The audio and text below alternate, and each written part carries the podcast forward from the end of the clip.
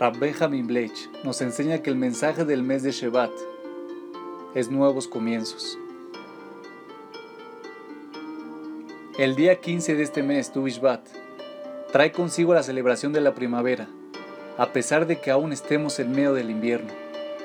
Busca recordarnos que la semilla de los frutos del verano se enraiza mucho antes. Una enseñanza que debemos aplicar a cada aspecto de nuestras vidas. ¿Cuándo debería comenzar a educar a mi hijo? le preguntó alguien a Hazonish en una ocasión.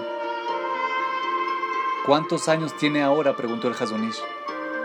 Cuando le dijeron que el niño tenía tres años, el Hazonish respondió, ve rápido a casa, ya has desperdiciado los tres años más importantes.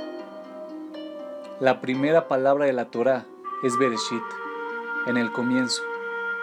El comienzo nos forma más que cualquier otra cosa. Shevat nos enseña a reconocer un nuevo comienzo, incluso antes de que sea claramente evidente.